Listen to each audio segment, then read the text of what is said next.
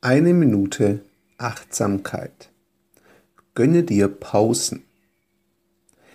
In unserer leistungsorientierten Gesellschaft ist es fast schon zur Regel geworden und gehört fast schon zum guten Ton, Tiefphasen oder Erschöpfungszustände zu ignorieren, sie durchzuarbeiten, sich durchzubeißen, wie es oft so schön heißt, und Stärke zu zeigen, indem man einfach nicht dem Bedürfnis nach Ruhe nachgibt, sondern weitermacht.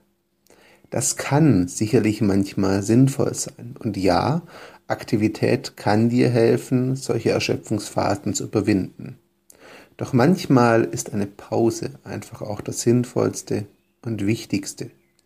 Und hin und wieder solltest du dir diese Ruhe, diese Pausen auch gönnen, darauf pfeifen, was der Rest von dir hält und dir die Zeit geben, den